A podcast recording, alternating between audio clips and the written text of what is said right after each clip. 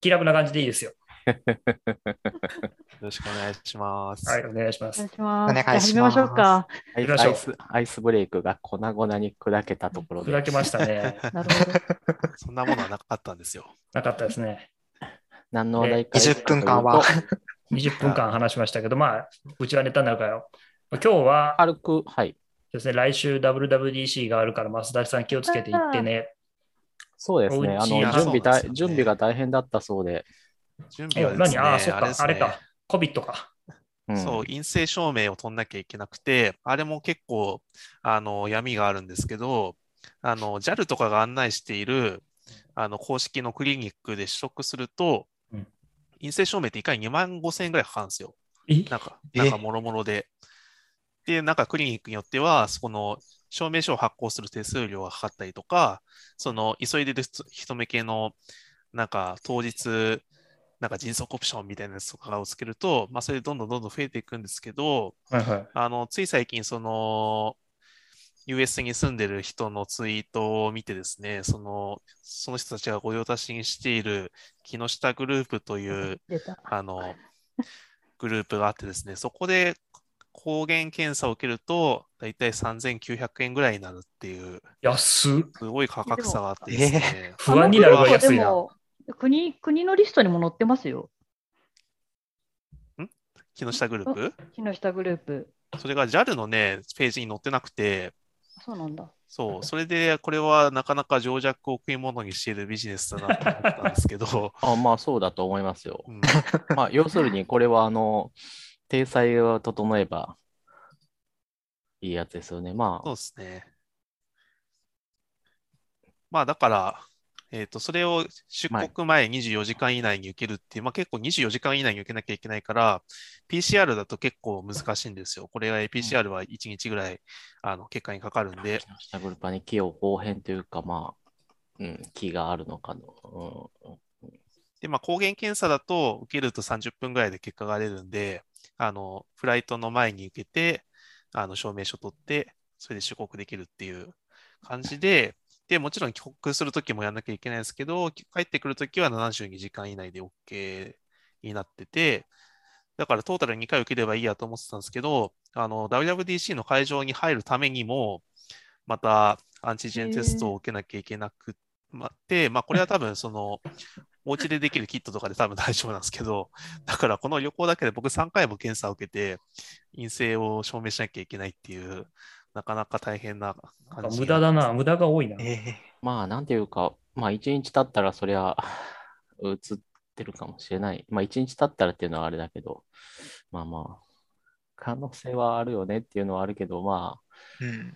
有効性はなかなか疑問があるところではありますうねん。なんかそんなに気にするんだったらマスクしろよって思うけどな、まアあ、メリマカのス人に対クしてでは。すよね。まあ、マスクそでれすよはね。そアアメッリプカルのは人マスね、クあ嫌いの、でだすよかね。ら本当にマスク必須になってて、であー普通のマそスうなクんだとダメで、あの N95 とか、まあ、あの、ちゃんとしたやつそうだと思いつまけすてこいって言ってて N95?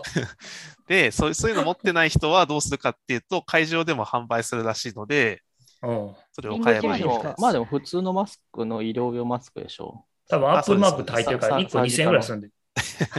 これマそーク入れはれてちょっくれとる逆。に欲しいなこれ。マーク入れてくれれるの欲かし。ないですよね。アップルマーク入れて1個5000円とか2000円で売られるんだよ、多分。いや、むしろそういうところで工夫してみんなどうにかしてマスクした。まあ、なんていうか、マスクは唯一ね、感染を防げる可能性がある手段ですから ね。うん、まあ。 でもなんかアップル、ルマークのそんなので売ったらみんな大事にして配ったとしてもつけないんじゃないですかね。うん取っとこうみたいに。なんかメルカリにいっぱい出そう。そこま で、そこまでで。かいマスク売れないからね。そうだそういだ。やー、なんか向こうの人はなんか、そういうのはガンガン着てたりする印象あるけどね、もう、もらったカバンとかもボロボロになるまで使ってる印象あるけど、まあ、それはいいや。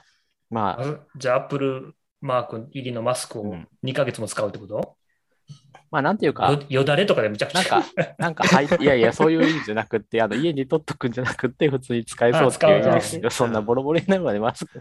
あの、そういう比喩じゃない。まあ、いや。いや、なんかでも向こう行ってさ、マッタジさんがこう、アップルマーク適当にさ、反抗してさ、マスクに、そういう悪いことできそうだ よね。ダメだよ。いますね。ダブルダッシュで売ってたよって言って。れはもうそれ商標でソン違反ですね。ソンソンさんがマジでみたいな、こう、レスポンスをつけてソンソンささ、んなんかこう、なんかこう、勝手に広がっていく。お土産買ってきたよ、そうつって。そういう未来が見える。 それはいらんわ。まあ、あの、日本からはね、あの、私が知ってるのだと、4人、松あ田さんも合わせて。そんなにいるんですねそんなにあなのんだね、ゾトタウンから2人、どうも参加できるらしいです。あ、当そうたなっんて。だ。うんすごい。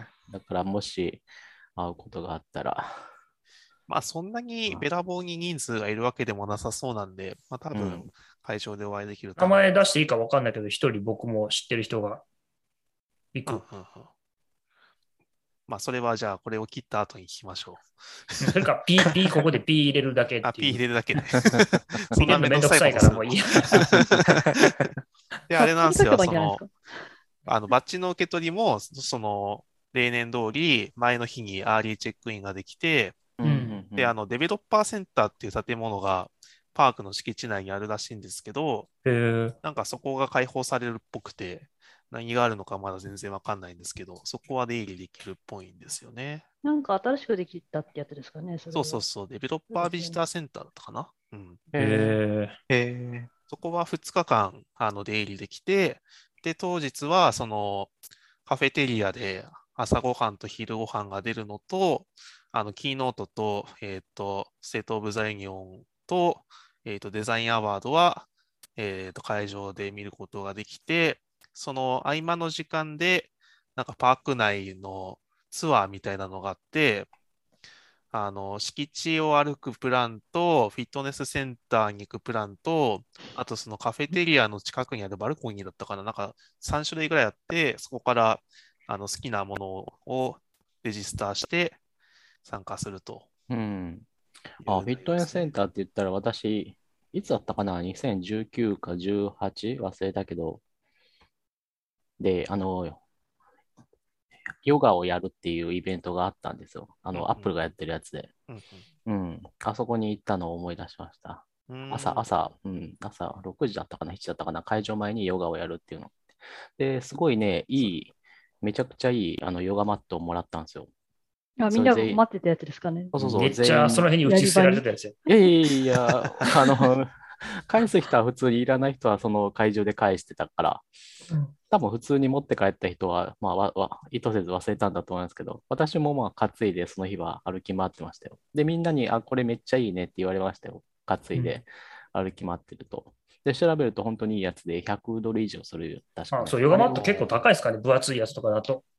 あれをこう全員に全全員に配るんだからすごいなと思って、すごい人数参加してた本んじゃないうん。で、それアップルの敷地の中のそれ、そこだった。あ、いや、あのーあれですよ、その時は WWC は、あのーセンターのとこでやるから、そこうのんサニーベールにある、サニーベールじゃない、サンホゼにある、えーっと、なんか、そういう、なんか、あれはね、多分ヨガスタジオでもないな、なんかすごい広い空間、体育館みたいな、そういう空間だったと思います。そこに、あの、ヨガマットが初めから敷いてあって、終わった時にそれ持って帰っていいよっていう感じなんですよね。それで言うとなんかお土産が配られるかは結構楽しみですね。うんで今回ってなんか、今通常の WWDC みたいなチャージはあるんですかないです。ゼロゼロ円でも。 0円です。それはいいあマで交ジすで通費、交通費と宿泊代だけ、それそうはでいいすね。ね。ままああちょっと円安で大変なことになってますけど、ああ、そうだ ね。交通費も燃料代も上がってるから大変だしね。はい。回ってんのか。まあ、うん。まあ、お気をつけて。なんかはいサンフランシスコとかあの辺もすげえ治安悪くなってるらしいから。みたいですね。うんへえええまあ、そうか、アジアの人は特にあれかもしれないですね。うんその辺も怖いそうそねう。気をつけて。はい。1週間ぐらい、あの、サンフランシスコも行ってきます。一応なんか現地のイベントあるかなって検索したけど、あの、一応インパーソンのイベントが一つだけあったね、サニーベールで。あ、本当ですかそれ見てなかったな。あの、WWDC のサイトにさ、WWC コミュニティっていう、あの、トライスイフト WW とか、あ、はあい、の、はい、エはいクステンデッドとかも載ってるページあるじゃないですか。ありますね。あそこに一つだけあのインパーソンのミートアップイベントがあって、まあ2時間ぐらいで多分なんかまあ普通に喫茶店かバーかわかんないけど、そこで集まるぐらいの話に見えるんだけど、えうーん、あった。で、さ、まあ、サニーベールって書いてあったから、まあ、多分、アップルがある、アップルパークのあるとこサニーベールじゃないか。あそこアッは、プル本社のあるとこかな。そこはインフィ多分ニクパチーブノルーですけど、まあ、サニーベールからすぐ行けるんで、うん。って書いてあったから、あ、まあだから、うん、現地のい、あのーそういう、なんか、リアルイベントは、まあそれぐらいかなっていう感じで、うんうんうんうん。うん、あ、見これてましたか。。iOS デブハッピーアワーですね。うんうんうん。あ、うん。多分まあお酒飲むんだろうね。そうで すね。なんか、そういう感覚のイベントって、なんかもう遠い日の記憶みたいな感じ が。何年とかのレレベもうルで。 なああ、なんかそんなん昔あったな、みたいな不特定多数が集まるっていう感 じ。それが人類そんなことやってたな、みたいな感じがする。 iOSDC は今年はインサイトもあるんですよね。ありますねあ。るんだ。うんあるね、あるね。うん。会場でまあでもビデオを見、あ、でも会場で発表もあるって書いてあったな。選べるみたいになってましたよね。うん。うん。あ、ソンソンさんも出してたじゃないですか。出した見まよちょっとにあのこっそ半り分出寝してなるがからら書いてたらび日っくり本語むちしましたゃくちゃやったけど、なんか後でちょっと、 あの、そんなん言ったら怒ら怒られますよ。えす遂行何しのフなきゃォいロけなーもいフ。ォローもできん。 遂行してからだん、だん、まあまあいいや出。してから遂行できるんですかできるできる。一応書き換えはね、あ、できるんだ。確かへえ。ね、できたと思うんですよね。だから一回ちょっと先に出そうと思って。雑にでも出した方がいいんだな。データが被らないようにですか それとも勢いがあるうちにっていう意味かな。勢いもあるし、なんか忘れたりしたらまずいなと思って、ちょっと先に出しとこうと思って、バッと書いて。まあ確かにね、締め切りありが、次の日か誰かがツイッターでつぶやいてくれたから、クリックしたら日本語ひどいな、これと思 って。後で直そうと。はい、僕も頑張って、なんかまあ、さ査読通れば発表したいと。頑張ります。さんは2つか3つぐらい出してたっけスイフトパッケージの話と、証明書を読む話と、あと、そうですね。あと忘れ VS ちゃコっーたドかな。あ、あれだ、そうそう、VS コードね。あそうだそね。ううん VS シ Code フトパッケージマネージャーのやつは、なんか発表してほしいな。僕も教えてもらったやつ。あの、テストプロジェクトを、なんか、あの、抱き込める。ああ、あーそうそうそう。あの辺の話と、あの、一つのプロジェクトにアプリをいいっぱい詰め込めるっていうそうそう。応用編の話をしようかなと思って。しかもなんかあれ謎のテキストファイルで書かないとそうならないっていう。謎のテキストファイル。ドファイルなんかほら、なんか、あれ書かなきゃいけないじゃないですか。なんか、インクルードみたいなやつ。インクルード。ちょっと待って。え XC コンフィグいや、そんなん出るわけないよね。そうじゃない。なんかね、パッケージ .swift を、をなんか、書かなきゃいけないんですよ。その、うーん。インクルードしたいや、インクルードっていうかそのプロジェクトに。そうするとなんか、いあああ、のプロジェクトに表示するためのややり方ですかそうそうそうあの、ワークスペースのコンテントデータにパスあをあ。参照するってやつね。そうそうそう。あああれして作業でやる必要あるんだ。あ。れ、えーあれ X コードでできるのできないよね。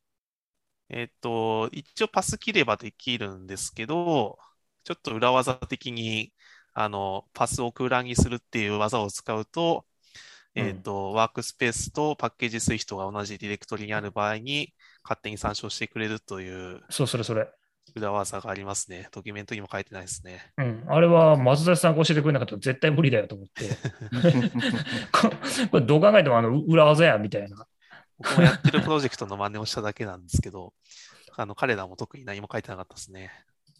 そう、なんか、あの、パスをこう、ピクピクって書い書くと、あの、インクルードしてくれるっていう。そうすると、Swift パッケージマネージャーに、その、マネージャーのライブラリーとかを使うサンプルプログラムが一緒にインクルードできるっていう。ううんん、。そうですなるね。ほどね。これすげえ便利で教えてくれてありがとうと思った。これぜひ、工学の皆さんのためにその発表をしていただきたいと思いました。一応去年やったんですけどね。 ごめんなさいあ すいません。あでも知られてないやん、ほら。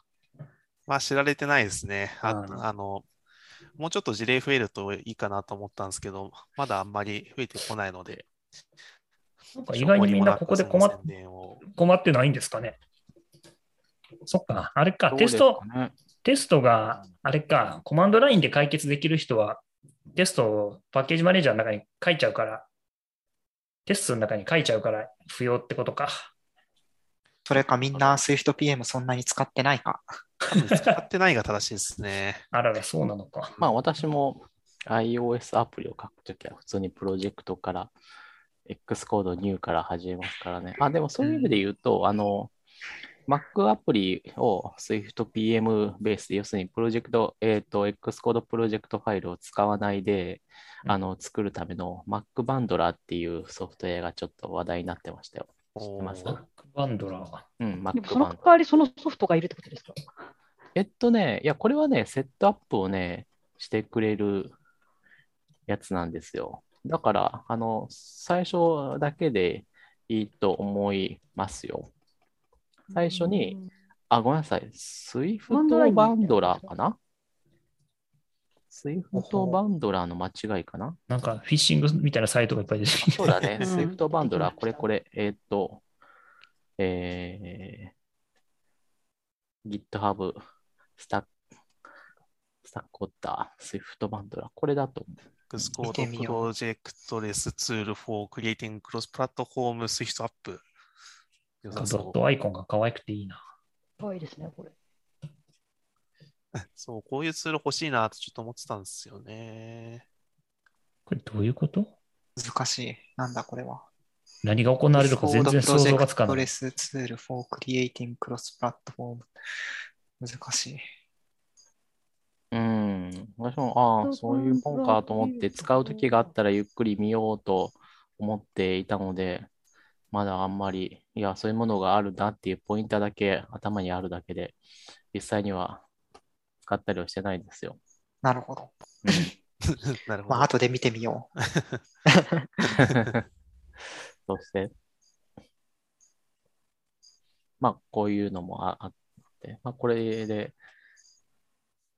まあ、私はね、SwiftPM のプロジェクトを使う場合は、動いてるやつを、こう、の必要なファイルを一旦ごそっとコピーしてきて っていうことをやってるから、マジでやってますよ。へえ。あの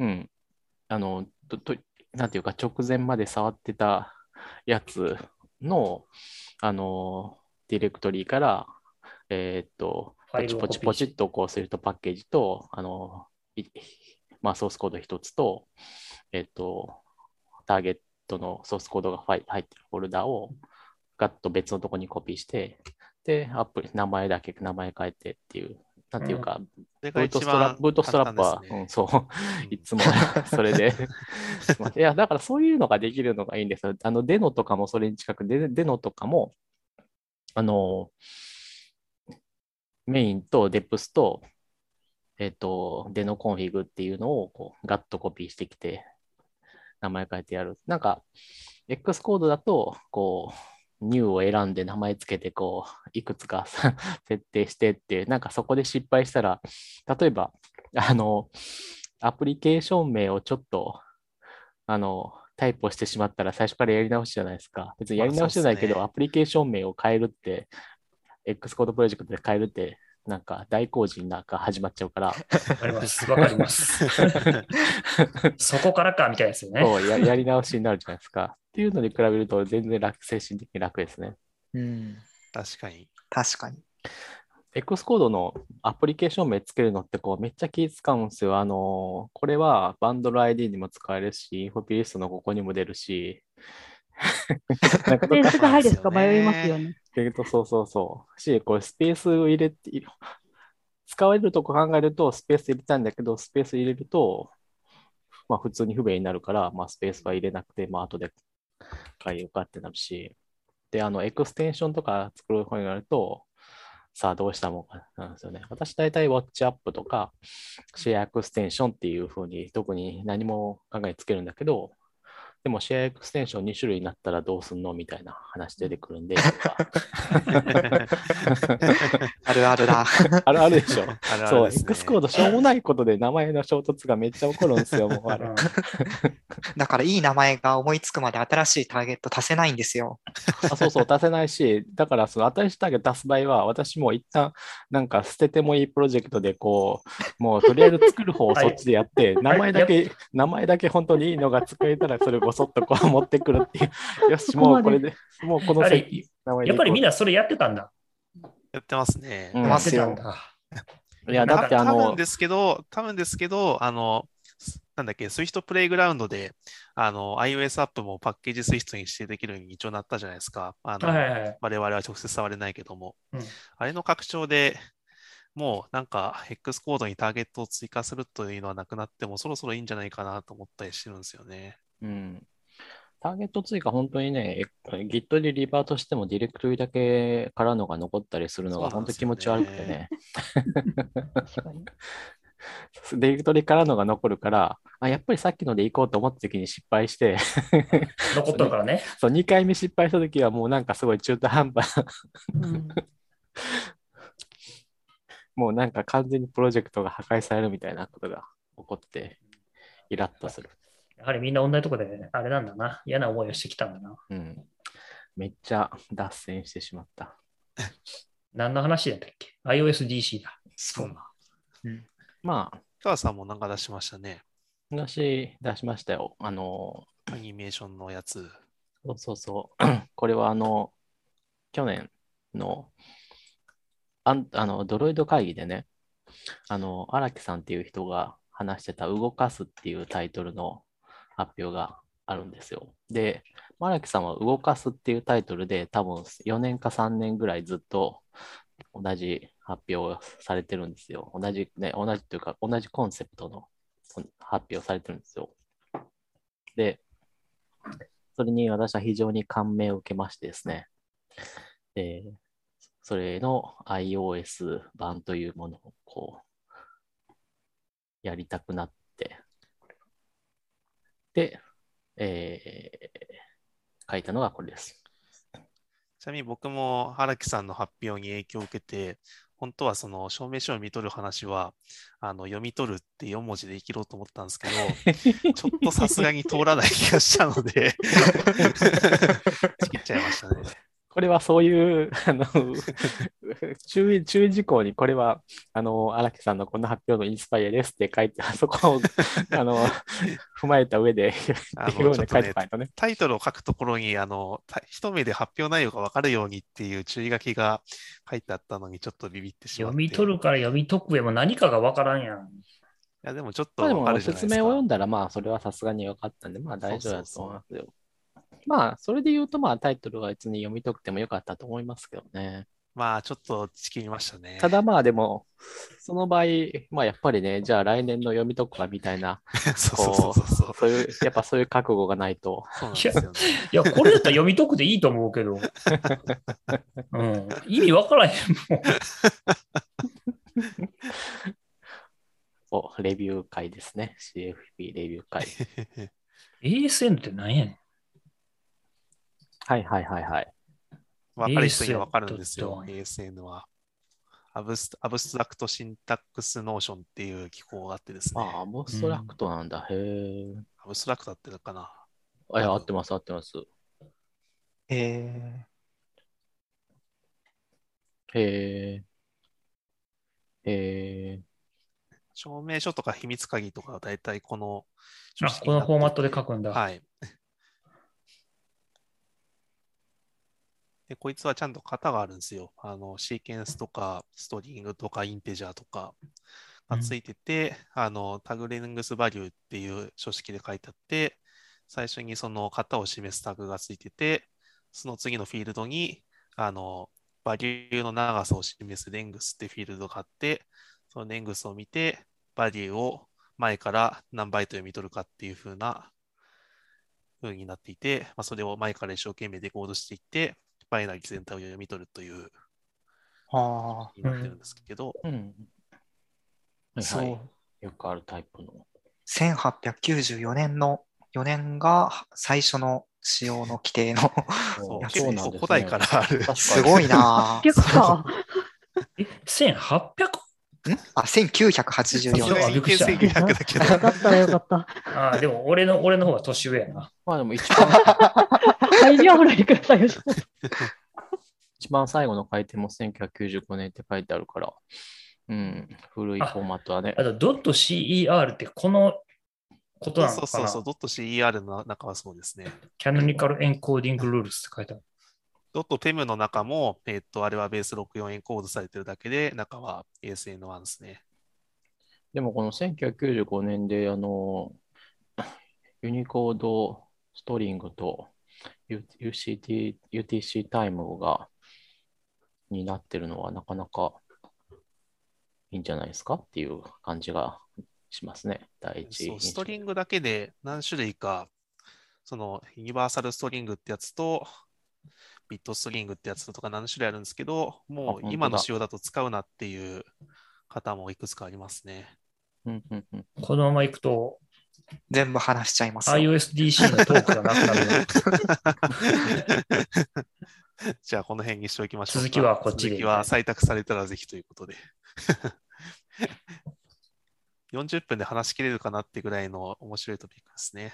やっぱりあれですよね。時間は長い方が、まあ、そうそうそう。あれですよね。まあ、いろんな人に言ってますけど、20分だとやっぱり、これから深いところに入るぞっていう段階でもう終わってしまって、うんうん40分だと、40分だとちょっと、まあ、30分ぐらいがいいなと思いな がら、ですけどね。話だとま脱線とかしますしね、そうなんです実際よね。まあ40分だと40分はねね、その1回のサイクルがどうしても長くなるから、こうそうそうそう失敗、失敗したら、ああ、またやり、40分 やり直しかってなってしまうのはあれだけど、なるほどまあでも、あそこの、がそうですね短くする方がね、はるかに難しいから難、しいですね。うん。ね、長くするのは別にね、長く、まあどうしても本当に早く終わってしまったみたいなことがあったら、長くするのはまあ別に 長くできますもんね。でもやっぱ周り見てると、みんな20分にしますね。その、なんつうか、40分も人前で話せる自信がないって人が結構多い印象ありますね。なるほどえそういう問題なのか。うん。 20 Q&A 分入れないでですよね、40分。出ない。で。そうですね40分はまあ、話せっては話せるけど、結構あっという間なんですけどね、40分って。いつも40分に収めるのが大変ですよ。あんたは長すぎる。でも、おうちハック勉強会とか、まあ、コースネイティブとかも大体みんな20分ぐらいでって言うのに、話し出すと40分ぐらい話してます。うんそう、絶対そうなるはずなんですけどね。最初からじゃあその時間で、だって申告してほしいっていうのが、タイムキープしてる側からの思いとしてあるんですけど、まあでも、話したいんだったら話してほしい。まあ、なかなか。か、 いや、難しいですよね。その、うん。まあ、ななんていうか、大体それぐらいに 落ち着くんですよね。な、うん。ぜ、なんか、20、話す内容を、話すコアの内容は、だいたい20分ぐらいに多分収まってるんですけど、ただし、そこにい行くために、 あの、ちょっとさすがにね、導入が必要だそ うかならんっでてすいうよのが、ね。こう、ねなんか、なんか作ってる時にはそこをこう全く無視してるんですよね、うん。多分。いや、すごいわかるな。だから本当に20分になると、そのベーシックな部分を話して終了か、もう最初からもう、あの、知らない人は切り捨ててしまって、ー自分の話したいコアだけを20分バーッと喋って、終わって、はいで、何の話だったのこれみたいになっちゃうっていう。まあ、20分ぐらいの方が本当はちょうどいいと思いますけどね、聞く側からすると、まあそうなんですようね。ん。 40数もいろんな分のって聞けるし。だって小学校の授業1コマ分とかそういう感じですよね、40分って。なんか、私が行ってる界隈の国際学会とかだと大体プレゼンテーションの時間20分ぐらいであ。20分ですね。うんあまあ、やっぱなりのでそれはあのコンテキストが結構共有されてるからとかってことまはあないんですか、確全然。いや iOSDC も今節教育されてるじゃん。いうんやされてないですよささすがにちょっとくくりが広すぎあ。るじゃないですうんか広。すぎる。い や、そいやれいはやいやいや、んなことなそでれすよはあんなことないよ。うんだっていきなりフレームワークとかの話されたら、通じる人には通じるけど、フレームワークもモジュールもわかんない人結構いますよ、だって。うん。いや、さいすがやにいやいやいやいやいさすがやに、それはない、それはまあな気がい。するけどまず、まず、なんていうか、ここまで到達する前に、これこ れこういう手順が必要ですっていう説明がやっぱりいる場合は、が、いや、まあ、あるじゃないですか。いや、ありますよ。絶対。あ僕も去年、その、あの、ビルドとコンパイルの違いから説明始めて、本編に入るぞってなったらもう半分時間使ってましたね。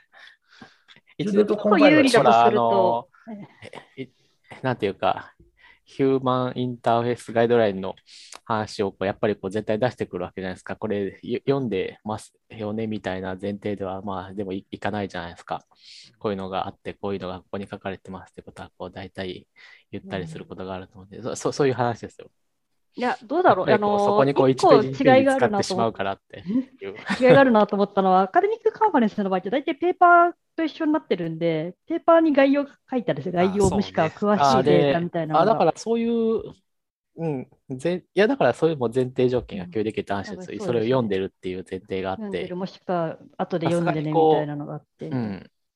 いや、でも20分にも収められますよ、多分あの、面白おかしくしようとしちゃってるところがあると思っていいて。や、まあ、あの、収それめはよいういとこすとるなんですけ ど、 10分しか枠がなければそれは収めざるを得ないから収めるんですけど、 まあ今20分、40分あるんだったら、そうそうそれはそう、それは当そう思いま然す。当然40分を取るしかないそれはそと。うだと思います。いや、私もソフトウェア系の話するときは大体30分、40分話してますから。だから僕も今年は、その証明書の方は40分なんですけど、うんスイフトパッケージの方は去年話してるんで、まあ前提はさ、去年の見てくれよってことで20分枠にしましたね。な10分でカジュアルにちょこちょこっとトピックを話すみたいなのもいいと思いますけどね。うん。まあいいか対もしれ策をない。作るってよりうん。つい網羅的にやろうとしてしまうのが間違いなのかもしれない。何出そう。それはね、私はもうすでにあの網羅的にやったらさすがに40分で終わらないことが分かっているんで、うんあの、あれですよ。まあ、そういう構成になる感じですね。なんか、スライドは200ページぐらいあったるけど、 まあ、あの、ここからここまでは、ボリューム間違ってんだな今も言うったや狂気つ、だよ、それ は。まあ、構成としては、あの、ふた最初の2つを紹介して、あと30、30は、あの、応用例が載ってるんで、見といてください。で、30ページ飛ばして、次に行くみたいな。 今のところ、そんな構成になるんじゃないかと思っています。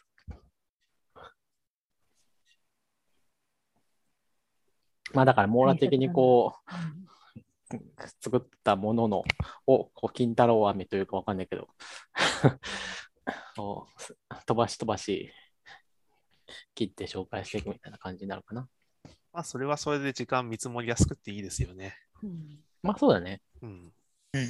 少なくともあの、うん、全部はここにあるよっていうのがあるわけだから。うん。でも、プレゼンテーションは基本的にね話さないことを決めるっていうもんですよ。そうかもしれない。それは真な気がします ね。あの、言いたいこと全部言うのは基本的に簡単なので、基本的には捨てる作業なんですよ、プレゼンテーションっていうのは。そうですよ。だからあの40分を20分にする方がはるかに難しくて。 そうなんですよ ね。 そうそうそう。だから20分と40分なら40分で、あ の、あれですよ。まあ、あとよ40分でも足りない場合は、まあ、あれですよ。あとは、もういいかいってやってくるよ と。大丈夫です。アンカンファレンスっていうのが多分今年もあるから、カンファレンス話し足りなかったらそこで90分でも120分でも話せばいいんですよ。それもう飲み屋の飲み屋談 義だよ。さあ、ああいトライシうフトは20分でしたよね。確か。安い人はね、えーっと、10分と20分かな。あ10分でうん。トライセーフトは今年はやらない。今年はまだちょっと準備追いつかないかうんな。うん。まだデートさん噛んでるんですか まあ、噛んでますよ。あの、僕、あの、一般社団法法人の議事やってるんで、ほうあ社団法人作ったんだ、あれ。社団法引人退す作っるってたん話ですよ。ちょっと税金とかいろいろあるんで。あ、儲け出ちゃうからみたいなことうんと、っていうよりは個人のであると個人の確定申告が大変なことになっちゃって、ああ。その人にめちゃくちゃ課税されてしまって大変なので、法人でやろそうねいっうてこと。うんまあ、課税はおそらくされないで済むとは、私は、あの、一応理屈はあるんだけど、ただまあ、お金の出入りはどうしても発生するんでねっていうのはありますうんまねあ。そうですね。そう誰かがまあ、ちゃんとしっかり後始末しないと、そうそうそあーまあ確かにそれはめんどくさいな。う。うん。まあ、うん。まあ、なんていうか、講座を通り抜けてるだけではあるんだけど、うんそうなんですよね。そそのの講座を通り抜けましたっていうのを記録しなきゃいけないので、 ちょっと個人のキャパではきついよねっていう感じですね。あまあ、でもしちょっと、あれか、税務署の目に留まると、これ何って言われたらめんどくせえみたいなやつそか。うそうそう。あ、そうそうそう。予痛定くも外痒くもないんだけどいくつはあるんだけど、うん。痛くもかゆくもないし、あの、清く正しくやれば1円も残ってないじゃん、そうだねで終わるけど、 何これって言われたらめんどくさいもんね。うん、ただまあ、それをでもきちんとするのは意外と難しい。やっぱり講座を分けるとかね、そうそう。個こと人かのらそう始ねめ。それがごっちゃになってたら、うん、そう、こっちになると大変なんですよ、ね。話すもんも話せなくなってしまう部分はあるとは思うんで。なるほど。そうそう。まあ、そんな感じで、 まあ、噛んでは入れて、まあ、今後、 どう関わるかはまだ全然決めてはないんですけど、 まあ、ぶっちゃけ水面下で、あの、何らかの動きはしてはいるので、 いいお知らせができるといいですねという、お交互期待。こうご期待、こうご期待って言えるところまでまだ至ってないけど、まあ、頑張ってるよ言えるように頑と。張りますという感じですかね。なるほど。なるほど。そういう動きもあるというとこで、次のネタはあれだよ。おうちハック。うちハック、はい、やりました。僕もちょっと予定が入っちゃって、ちょ途中からしか聞けなかった。途中までほとんど聞いてたけど、いましたよね。うんそっか。途中までってことか。いや、だだ最後の方は全部聞いてた。あのあ、そうなんですね。多分ね、岸川さんの頃から聞いてたから、ほぼ全部聞いてんちゃうかな。石川さんからですよ、だって。うん。多分私がなんか、ま、最初にちょちらちらっと話して。あじゃあ、ほとんど聞いてるな。岸川さんの途中から聞いた感じだったから。いろいろ勉強になりましたね、なかなすそうごいだか面あ。白っ。かったうんまあやはり家をまあ家を買う建てるっていうのはやはりまだ難しいた大変だなというのは一番思いましたね。そこからあの最適化していこうとするとまあなかなか、まあ、自由度はやっぱりあるのはいいと思いましたね。うんやっぱりコンセントをいくらでも増やせるとかあとあれな羨ましいですね。なんか、も配とも線をと拡張性をつけてあるみたいな。配線はさすがにあらかじめ通せそうなところに通しておくはないしは通せそうなところに管を通しておくっていう方法が必要ということでし たがまあさすがにでも賃貸でねそれは不可能なんで賃貸だとまあどうやってもあれですよね綺麗に隠すっていうこと以外にはやりようがないですよねきっとねそうもしくは無線かですよなねんか大家さんに相談してなんかつけてもらうとかあるのかもしれないですけどね。なるほそどれか、あの、そうそう費用はこっちで出すからつけていいかっていう、そうそう。その交渉をするか。まあ、大体耐久時に外していけっていう話になるんですよね。はいはい現なる状でしょう復帰ねね。まあでもなんか普通になんか便利なものでこっちで費用負担するんだったらそれはいいって言われる可能性はあるかなっていう。まあ、それもあると思いますけどね、多分ランランケーブルとかだったらうん否定する要素ないと思いますけどね、これからの。うん、うん。まあでも勝手にな棚ランキ足ンしますとかそうなると嫌がられそうですけど、うん、うん。まあでも、ランケーブルさしたいなんていうのは、まあほとんどの人は関係ないかもな。そうなのかなでもあっても困んなくないですか、別に。そうこそう、まあで別もに意こ外とにラねンケーブルがあるからここ借りませんみたいな人頭あんまいないと思う。うんまあ、でもあれ、なんだっけ、ニューロとか工事すると、あの、室内用の光コンセントって結構飛び出してきますよね。僕、あの、アパートでやった時そうだったんですけど。うん飛び出してくれてることはボックスみたいなのをつける必要があるってことですかあのモジュラージャックの穴あかーらそうねそうそうそこうう。線が出て、その先にさらにこう、あの、メスのコネクタが出てるみたいな状態になるんですよ。。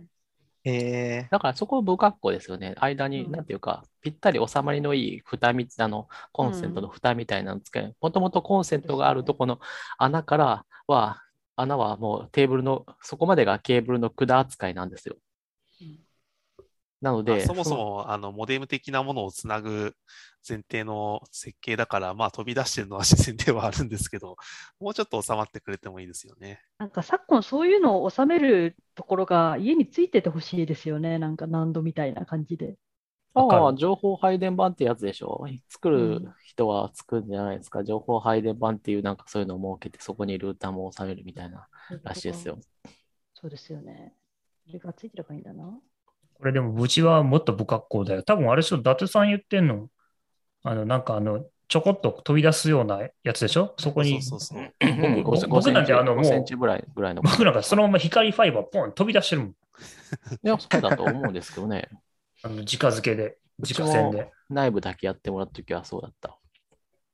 なんでこんな不格好なっていうか、こう俺とはどうすんのよ、こいつと思いながら。いや、そうなんですよね。うん結構怖いっすよ、あれ。普通、なんかジャックみたいなのつけるやろと思って、あこれで、どこれうで終なわってりでするんですかどういうことだえ、いやだから、あ写真撮ってるでしょみたい。もうなんかファイバーむき出しみたいな感じですこよ。コネクタをつけるんじゃなくて、そのまま圧着してるってことこんなま感じさですかね、そんなこと は。いや、私は撮った写真どうやってここに送ればいいんだエア、ちょっと待っエてア、なんとかで Mac にやって、それでボタッと落とせば今いいんねですか、あの恐ろしく iPhone アホなこと思い出 iPhone しでコピーすると Mac でペーストできます。た。あれ、会えへんな。い。フォーカスがちょっと合ってないな。 iPhone のアクションメニューからコピーをして Mac でペーストするとそのままてか、プレビューで iPhone で撮れるんですよね。インポート from iPhone は iPad で take ダメだ。まあでもそれでもいいけど、それはね、あれがし接続しないといけないあれが死んんでで、コピーペースターであのユニバーサルクリップボードを経由するのがね、一番。ユニバーサルクリックボードが死んでる。これ結構死なそれなだいった。ら、あの、まあプ見レまビす、ュー、ユニバーサルプレビューにこと、全然信じてない。え、マジで見えますよ。iPhone 再起動して。 iPhone から写真を撮る。え、これ何直でいけるの、いけますよ。何これえ、繋がなくてもいけます無線でいけますうん、いけますよ。あマジか iPhone で写真撮るのは結構便利ですよ。あ、本当だ。えー、そんな機能あるんだスキャンもできるし知らなかった。へえ、すごい。 CD そういうの紙これのこれ書類とか撮ったら。インポートはいフロム iPhone、iPad か。 まあ、それはそれでいいかもしれないな。撮ったけど何も起きないよ。いや、テイクスクリーンし、いや、あれいや、それできない。出なやいっぱりあの、何こうれ、ん、ユニバーサルクリップボードがやっぱり鉄板ですよ。あ、でもいけるかななんか、写真を使用さなあかんのか。やっぱいけるようになった。あできたでき iPhone た。側で使うっていうのをやらないと。わあ、ちょっと端っこにゴミが汚く映ってるのが嫌や な。ちょっと待大っ丈夫て。ですよ。見なかったことにするんで。こんな感じですよ、うち。 あ、そうそう。あわかりますこの白いやつ。わかりますそう壁にそひうっこれこつれこれいてるのがこれこれあ。の、この白いのはもうあれですよ。この穴から出すところがなかったんですよね。だからもうこれは、あのじ、ゃこれ動画が邪悪でしょ。これはあの、この蓋を外したらそのまま壁に穴が開いてるから、そそうそれうそをう端から出して、無理やりこう蓋をガッて閉めたわけスイッでチすプレねあー。ートを一旦外してってことか。普通さ、僕のイメージでは、なんかこれ専用の、なんか線の出る蓋とかを用意してくれよっていうのが言いたいことですよね、きっとね。だだしあるんですよ。既存の蓋を使うんじゃなくってみたいな。っここういうのも、こういうのあるはずなんですよ。これ見えてるのかな、ていうか、あれですよね、これ賃貸じゃないんだから別に既存の蓋うんじゃなくて、なんか、あの、綺麗にこ収れめて、うん、綺麗に収めてもらえばよかったかもしれませんね。言えばいけたのかもしれない。いや、もうニューロそんなん全然よ。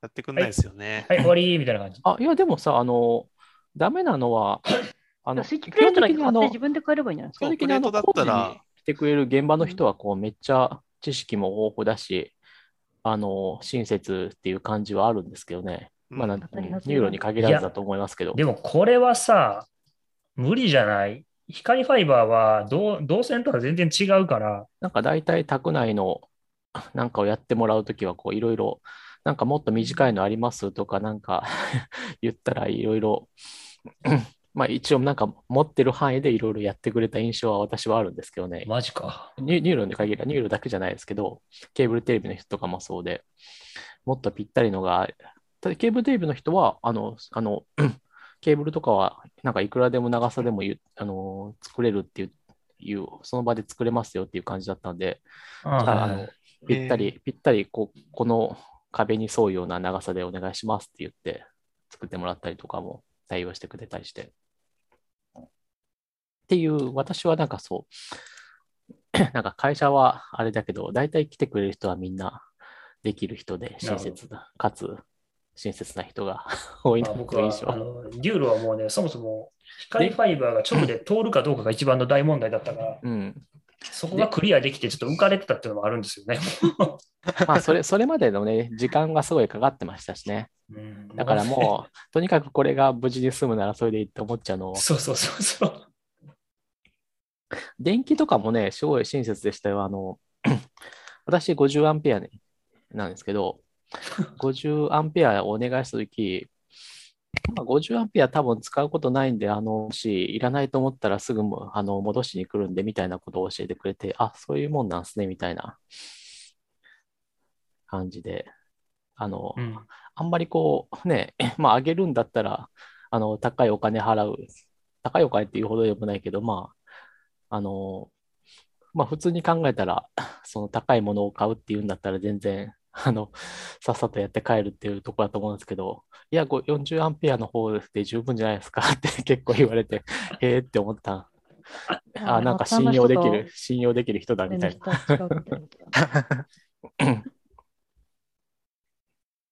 え、だから、そう、現場の人は基本的にみんな親切みたいな印象が私には確かにあのあるっていう話でした。 うんロビさんのあの、コネクタを考えずに、あの、配管の穴だけ通すっていう考え方は全くなかったですね。あれ、もうちょっと最初に聞いとけばそうしてたのにっていう。聞いとけばよかったんですよ。どっちが早いんでしたっけあ、あの、ロビさんのは、あと、あとあ、じのゃびさんあ、一番最後じゃないですかね。この人あ、じゃあ、そうじゃない、あの、多分僕が引っ越す前にあ聞いとけ引っば、越したのうかん、え、そうそなんもですよそもさ、引っ越すときって全部リノベしてやったんですかなんか。あ、もう自分で全部やりました。あ、そうなんですね。うだんったらいろいろやりはありましたね。やりました。けど、もう全然頭回らなかった。もうねあの結構、そのね、不動や産ることの多、すぎですよね。そう、あの、住んでるとこの解約とかもいっぱいあって、うんああ、そうですよね。そう。ほんなんで、それがケツカッチンで、あ の、スカッチンって超久々に聞いたな。そこそんな受けるいや、今のは受けますよ。大丈 夫ですあんまり聞かない言葉だあそなうと思 って。あの、なんやろ。意味は分かってるから大丈夫ですよ。分かってる、そんな こと。あの、だから、その、急、急遽、あの、いい物件がって話になって、それはよくある手のやつじゃないんですかいや、いやでいやもすぐ出ちゃいますよ、不動産のやつは。やっぱいいやつは。そうで、なんかこう、いや、前、前々からあったのはちょこちょこ知ってたんですよ。その、売りに出てるみたいなのは。で、ちょっとなんか買う熱がガーって一気に盛り上がって、で、行ってみたら、これはええなって話になって、うんやべえ、もう今の賃貸をケツがみたいな話、契約のケツがみたいな話になって、 これは急いで買わんといかんみたいな話になって、結構大変でした。まあ、まあとたもう引っ越せばいいんじゃないですか。なんてまた買い替えて引っ越せばいいじゃないですか。そんな金ねえ変わよっ。たら。あ、でもまあ、あまあマンション自体はそすうかげえ値上がりしてるからな。マンションをそうやって乗り換えていくっていう手段があるわけですね。うんまあうんあとマンションすごい値上がりしてるからな。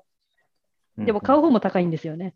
そう。で、多分罠と今してね、 そう今今、多 も高分かったとしてそもう、今住み替えたら多分ね、元のマンションにはもう絶対住めないですね。うん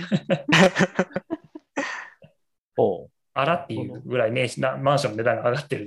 あーなるほど。まあでもなんかそういう話をいろいろ聞いて、私もちょっとまた 家を買ってもいいかなっていうエネルギーがちょこっとだけうん湧いてきたんで、ちょっと資料請求とかをしてみました。うん、いいと思いますよ。ねうんネットで見つけた。ネットで見つけたというか、いやもう全然、あの、なんだろう。みんながやってるような下調べとか研究とか全然してなくて、おそらく同じあたりに住んでそうな、あの、ツイッターをフォローしてる人が、そういう、そこのマンションの話をしてたんで、 あちょっと私も見てみようって思っただけなんですけどまあでもそういうのでなんか勘やしなって本当によしってなったらあれすればいいんじゃないですか。であーも、でもこの資料請求がね、あれ、郵送で紙が来るわけでしょう。もうその辺でまたね、だんだんとこうやる気メーターが下がったわけですよ。もう それ印刷とかしなくていいから、普通にそのまでもそまう全部載せてくれよって思って。それはそうですよね。もうね、情報の非対称性で儲けようとしてるやつらなんで、まあ正直、うーん。スペック、うん、まあ、スペックだけ、まあまあス、いや、本当スペックを教えてくれたらいいわけですよ、私としては。なんていうか、周りの環境とかは不特定要素が多すぎるし、あのね、 何年か経ったら変わる、変わるわけですからね。まあ、その辺はスペックに入れられないから、しょうがないとして。まあでも、その、あれじゃないですか。どれぐらいの間取りかわかんないですけど、2LDK とかだったら割と選択肢がたくさんあると思いますけどね。うん、あるのかもしれない。うん、うちはもう 3LDK か 4LDK 前提だったから、もう、まあ、そもそももう全然出ない。あーあ、そういう意味で言うとね、なるほどそこでそんなそう変わるんですね。間取りあでをどう、あの部屋をどう刻んでるかは、そまあそんなに問題ではないですね。うまあ、今より狭くなければ。まあ、まあまあ、最悪、今より狭くなければ別にこう、1K とかでもいいですよ。岸川じゃない。岸川さんのあのい、宝やだから箱みたいなお家のものはあ入れでらすないとよ、思う。あれですよ、へ部屋の広さは変わらないっていう前提ですよ。あ、そういうことね。だから、どーっと道場みたいな部屋でも OK っていうし、あはいはいだからそのきゅあの、どう区切るかっていうのは問題そんなに問題ではないっていう。どうせ今も結構、そんなにこう、区切られてるとはいえ、全部ドア開けたりするし。そうですね。2LDK から広くなる。まあ、今、だから 2LDK60、50から80、90の家っていうのはもうマンションが途端にもう数がポーンと下がっちゃう。そう、ないでしょう。ないもうだからもないうなと思って。賃貸はほぼないし、ただなんかでもその、あ、賃貸なんですよ。うんなんかその今度、なんか中野の駅前にできるぞみたいなやつは、なんか広そうなところが部屋があったんで、いつもだったら、ああ、全然狭いわ、全部狭いわって思って、そ そっと閉じるんだけど、うん、うん、新築予約で買うとかだったら多分あれですよ、最初から間取りしてとかできるはずですよ。へえ、どういうことあの、ものによる、ものによりますけど、マンションまはす。けどね。予約とはだからもう、例立えばて、よ立てる前から今ああ、度そうい立うちますよこっていうやつを来年竣工しますみたいなのを買うみたいな。と。へえ、で、そうするとなんかオプションの選択肢があって、うん、例えばもうここの8畳と4畳くっつけてでかいリビングにしてくださいとか、うん。そういうのはあらかじめできるっていう売り方をしているマンションもああそりういまうす注。文が出せるとカスタマイズができるそういうとこ。とですそういうことでへえ、すすごいですね。えー、それは面白い。いいこと聞いた。まあ、いいこと聞いたかどうかわかんまないあけど。新築高いけどね、うん、プレミアあとすなげんつくかか出ら来。上がった姿を見る前に買わないといけないので、うん、あはい、そそうこでですイメね。ージが湧きづらいとかあるかもしれないですね。あと、あの、なんか今、材料がすごい高くなってるって話があるじゃないですか。ああります、ありますなん。かそういうのってどこで吸収されるんですかあのされないで逆すに。反映されるんじゃないですか。全部岸川さんの財布に反映さー、いれや、ます価。格が上がるんだったら別にいいんですけど、価格を維持したまま、こう、えっと、使ってるものが悪くなるみたいな可能って価ある格のあああるあそれはあると、それもあると思いますよ。それもあるんだ。わかんないところで。それは、いや、結局お客さんが買える、買えないんだとすると、クオリティ下げて、購買ができる価格に収めて、まあ、それは当然ちそうょなっりとますよね。グレードを同落としまじしょうねって話はあると思います。同じ価格で材料だけが上がるとなれば、うんまあ、どこうんかをまあそれも抑あえりまざするを得ない。ね。ですねなるほどねそ。れか、まあ、カスタマイズ性を減らすとか、そういう、なんか、人足を減らす方向に頑張るっていうのもあるで、そういうその、なんか今その材料が高いみたいな、そういう影響ってもう出てるんですかそれともこれから出るもう出てるんじゃないですか。もう出てますよもう去年ぐらいの時点からもう木とか高いかったです。うーん。じだゃかあらそ今の、中古のマンションが値段上がってきてるのも、その影響って。うんうんうんうんだからやっぱりその新築でこのエリアで買いたかったけども、だんだん手が出ないとか、その竣工が遅れちゃってるみたいなところで、顧客が溢れて、それが中古のマンションに流れてきてみたいなのがあるっていうのを聞いた。なるほどね。まあそういうことを考え出すと、まあなかなか手が出せなくなってくるというあれで すね。そうもうだから考え考えて買うともう買えない。そうそうそう。やっぱ難しい。電化製品だったら本当スパッと買える、買えるし、それでそんなに失敗し3000万の電化製品買わないでしょ3000万でも電化製品だったら判断がつくんで、あの、あのなんていううか、んその価値に見合うかどうかはまあ分かるじゃないですか、大体スペック で。 3000万の電化製3000品万がのない電化製品があるかどうか分かんないけど、まあ車とかね、車とか。車とかは電3000化万製の品電とか、化製品か、多捉えるとして分あれだろうな、工業用の冷蔵庫とかだろうな、多分まああれそもれと3000か、万もしなそうですよね、さすがに冷蔵庫いや、でもほら、家1軒分とかであるんちゃうり臨転機とかあどーうまあ、ですそれは冷蔵庫というかそうですね。冷凍倉庫みそたいれなをやつ。家電家電というかどうかわかんうんまあ家電とは言わないな、でうん。まあでも、まあ、要するにスペックであったりとかで、で、基本的に判断できるまで、まあでもさすがにね、3000万円ってなると、比較対象がなかったりするから、ちょっとさすがに難しい感はあるけど、 うん。まあうでもんぜひ。去年引っあ越した時になんか家具とかを新しく買ったのとかももう木が手に入らないから納期遅れますみたいになってましたね。あーえ今見千原るさんはなんと、かすごいかっこいいの買ってそう。ものによっては頑張りましたね。そうでもないのもありますけど、結全部は構ちょっ頑張ってとらんないんで。お高い机やとつ。かつ作りましたよ、デスクは自分で。このデス作るク、自マジ作でデスクの波ーにすごすぎ乗るっ。て、それはあの板を買って、足をあ、買って板買って、足買って、で、そういうアングルとか買って、塗装して、塗装穴開。けて塗装どこでやったの部屋で。 塗塗装はやる、塗装はなんかアングルを買っなんか部品を買ったんですけど、これとこれを固定するみたいなうんうん金属の。で、それがあの、そこだけ黒い、その欲しい形のがなかったんで、ああ普通の金属色のを買って上からスプレー吹いてっていいうや、とはいえ、んそれに色を塗るのはなかなかすごいですね。棚板とかはなんか、あのそういう色、なんていうの、柿渋とか塗ったりとかしてまして、にワックス塗るとか、ワックスみたいなやつを。ワックス塗って、えーでもさ、そでれマンションやるの乾か大変じゃないベランダとかで。あ、ベランダあるんや。ベランダは一応、ああの避難なんかね避難用のあの設備がいるんで、あの集そう合か住宅はつけないといけないです、絶対。あ、そうかはそいうか。俺なんか出られないってイメージがあって、でかいマンションって。絶対ああのふ風圧とかでですかついてねま。すそうよそうそうそう。そんな、めっちゃこあう、そんな高層だ。そんな低層なんで大丈夫です、私が住んでるところは。あでそも、うなんめちかゃすくげちえゃ高い高とこに住ん層でるのとマ思っンてたションだったら。いや、そんなことないですそうよ。4階とかですよ。なんかもう30階建てぐらいで、なんか人がゴミのようだとか言ってんのかなとい思や、っ私、高いとこ興味ないんですよ。低ければ低いほどバリューが高いと思ってるんで。て。生活まあ、僕も実はそっち側の価値観の人なんですけ ど。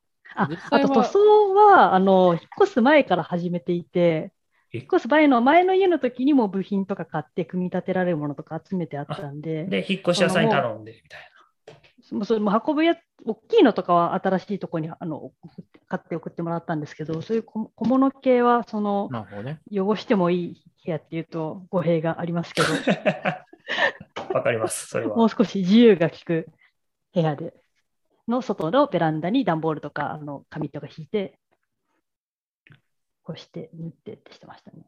面白いですよ、机作るの。机は作るのめちゃめちゃ簡単な方なんで、DIY の中では。家うー具のん。机な、僕も買おうか買う前かって言って、ちょっと普通の安い机買っちゃって、しかもなんか、間取りにぴったり合うから、もうなんか、めっちゃいいじゃないですか。ダメになっちゃって、もうなんか買う気が起きなくなっちゃった。いや、いいじゃないですか。いや合ってるの、いいのが変えてよかったねって話じゃないねですそか。うそうんまあう。でもうちょっと机奥行きが欲しかったんだよなとか、こなるほは机はそうそう買い替えないから、まあ、うん一回買うと、う。まうあ、んうん、丈夫なやつを買えばいいんじゃないかなという感じです。でも私、あの机も椅子も全然何でもいいから、私使ってる椅子、使ってる椅子、普通の椅子、これで、これなんですよ。どあ、そうなんだ。そうやろそれ言いたくなんないんですか。そやろ。コロコロもついてないんですね、じゃあ。ちゃった。ええないですか。トントンさんが引いてる。それ体悪くすんで、いつか。いや、それがまね、たしソンなソいンさんみたいに入院しないといけなくなっちゃいます。それがね、しないんですよ。それがしないから、いや、これ結構面白くないですかあの、 なんか普通の椅子でこう、コンピューターの仕事してるって。すげえ面白い。 普通の椅子と、あの、普通のつく机、無印の、あの、机で、工房筆を選ばず的な感じですかね。いや、まあ、作るのに関係ないけど、で健康の問題があるかあら。の、ラップトップ、ラップトップ1個。うんえ、外付けディスプレイもないんですかないない、ないです、ないです。ラップトップ。 いいですね。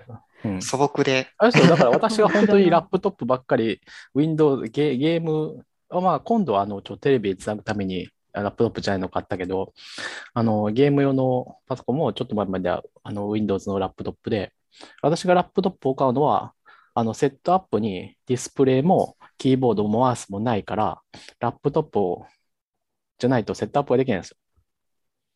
うん、うん、そもそも。キーボードとか入力装置もラップトップのないそのまま使ってるんですかあ、そうです、そうです、そうです。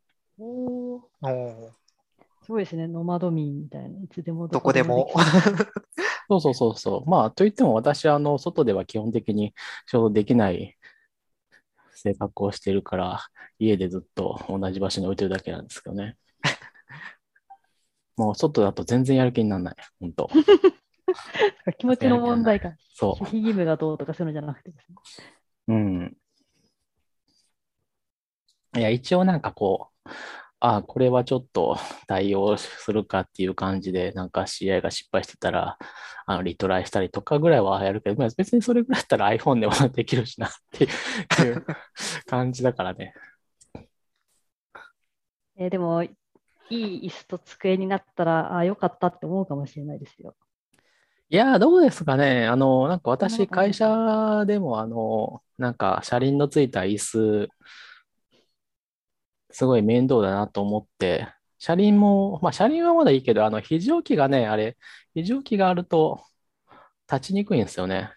立ちにくい。立ちにくい。え、非常機があったら立ってなんか外に出るときに非常機がガッて当たって、なんかこう、よ、横から出れないっていうえ、でもの。椅子ごと回せばいいじゃないあうん。いや、椅子ごと回すとね、非常機が机に当たるんですよ。なんかあー非常機ってすごい確か邪魔じゃない、邪魔なんですよ。こう、こう、だから、こう回転させて横に出ようとしたら、非常機がガッと机に当たって、だからまあ一でも回そ、れは非常機がない、そういうワークチェアを使うっていう手はありますあ、そうなんですよ。まあでも会社のやつはなんかそうだったんで、あの、私普通の椅子で、ああの、なんかこう、会社にこう、あの、シェルチェアのリプロダクト品ってよくあるじゃないですか。あはいはい。ああれがリプロダクト品かどうか本物かどうかはしわかんないけど、 あシェルシェルチェアでやってんのあの、その応接というかわかんないけど、一番受付のとこに置いてある シェルチェアを持ってきて、あっちの状方況が、が状況やったら、なんか派遣一名みたいに見えますよ、 それ。あ、確かにうん、そうかもしれあない。ここ、なん社員かの人、てか、あの人だけ、あれやで、肘置きもついてない椅子やり、これ、いじめやで。プラみプたいなラプラプラプラスチックの高さも調節できないですよねっていう。うんうん。なんか逆にバランスボールとかそっち側にはいかないんですかバランスボールは、 いや、あれは全然、あれは全然良さを感じなかったんそれで、は感じないのか。意外と好きそうかと思った。もうこのハーアンハーマンベル10なんで使ってるけど。もうしやっぱり椅子はある程度良くないと嫌だな。うん。まあ、人によるんでしょうね。うん。うんディスプレイもちっちゃくていいんだったら、椅子も簡素で良さそう。でも僕も結構、なんか在宅ワーク始まるまでは家はノートパソコンしか使ってなかったんですけどね。そうなんですね。うん、あ。うん。で、で、なんか、在宅でずっとやっぱりも、だから岸川さん首すげえなと思って、だから、あの、首、その在宅ワーク始まって、あー僕もノートパソコンでずっと仕事してたんですよ。家で。会社のノートパソコンを持って帰ってきてみたいな。そしたらもう、首がもうバキバキになって、うん、うん、うんうん。あはーで、もうダメだと思って、会社のモニターも持って帰らせてもらい、はっい、て、はい、はで、こう、ドーンと置いて使ったら、やっぱ首が全然マシになって、やっぱりちょっと長時間ノートパソコンダメだなと。い。まあ、私もね、あの、首が凝ることはあるんですけど、なんかね、それどっちかっていうと、座ってる時よりも、なんか、最近寝てる時の、なんか、感じで起こること、まあ、寝違いみた いなものが、なんか、しょっちゅう起こる感じになっそてれ、また違う話ですね、こ れね。違う話ですねそれは。違う話ですね。なんか、うん。で、そうそうそう、あの、マッサージガンっていうのを買ったんですよ。あれがね、なかなかいいなと思って。 3時間マッサージガン、あの、銃、銃です。はい銃の形をした、銃の形の先に、先がですね、なんていうか、あの、振動をするうんものがついてて、あれを体に当てるんですよ。えうん。うん。こういうやつか。こういうのには投資するんですね。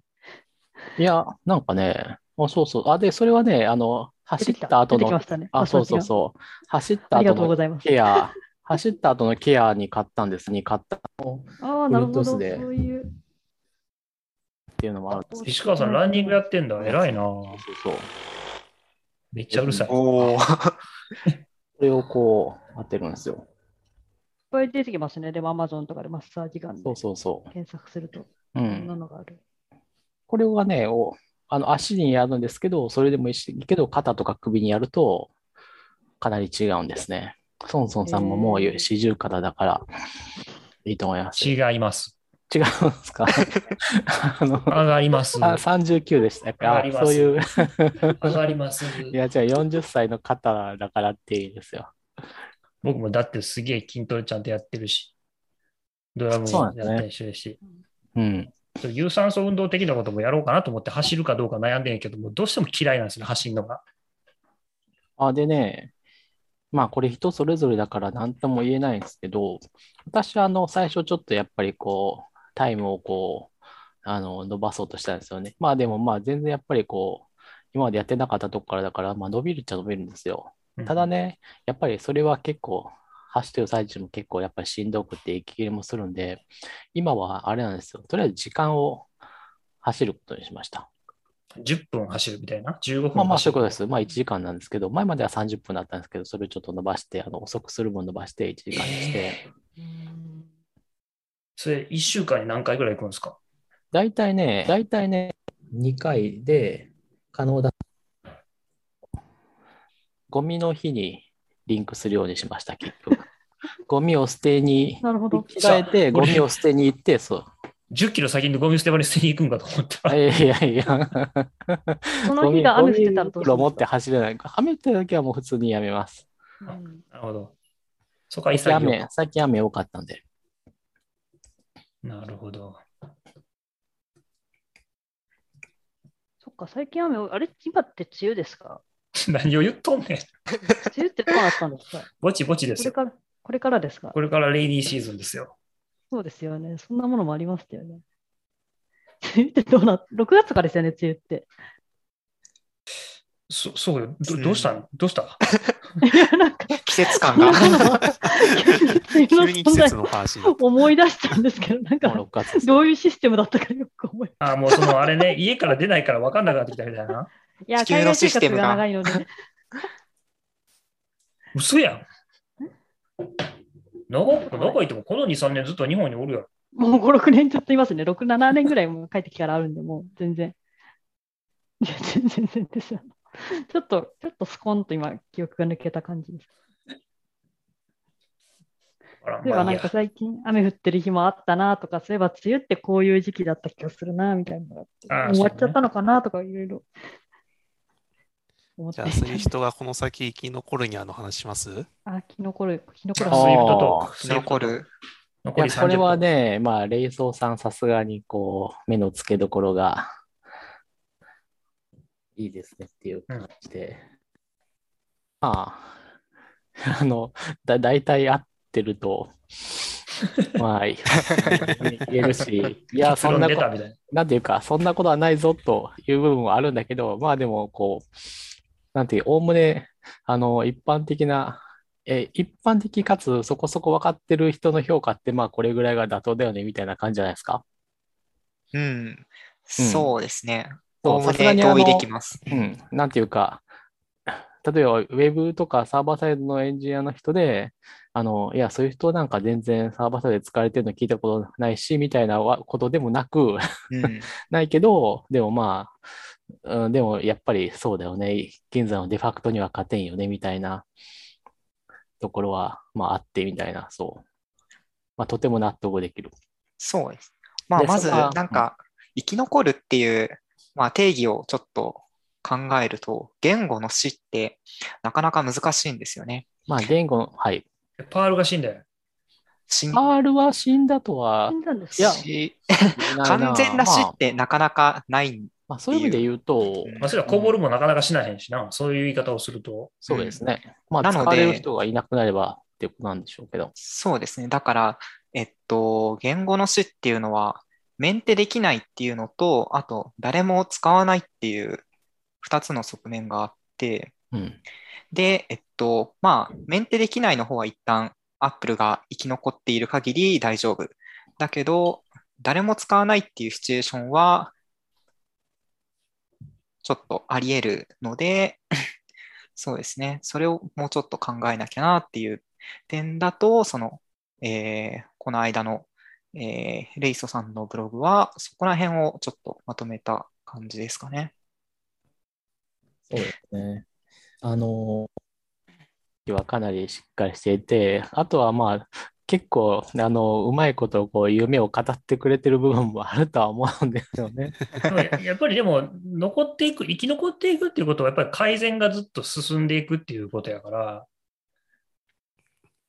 やっぱりその、だってまあそういうこと言ったら、コブロもバルも絶対ずっとどっかに、間違いなくツールのどっかに組み込まれてずっと生きていくんだだけど、もうそれってもうどちらかというと、なんかこう延命というか、やっぱりなんかずっと改善され続けなければ、SWIFT11 とか SWIFT12 までいかない限りは、ダメじゃないですか、やっぱりそのずっとこう、時代はずっと流れていくわけですから。